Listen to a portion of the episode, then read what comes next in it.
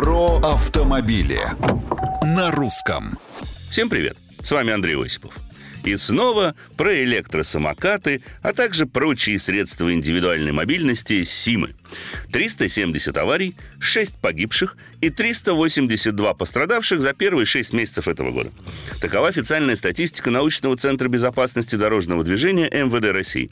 Рост в 2,5 раза по сравнению с аналогичным периодом прошлого года. 80% случаев квалифицировались как наезд на пешехода, причем треть из них имела место на пешеходных переходах.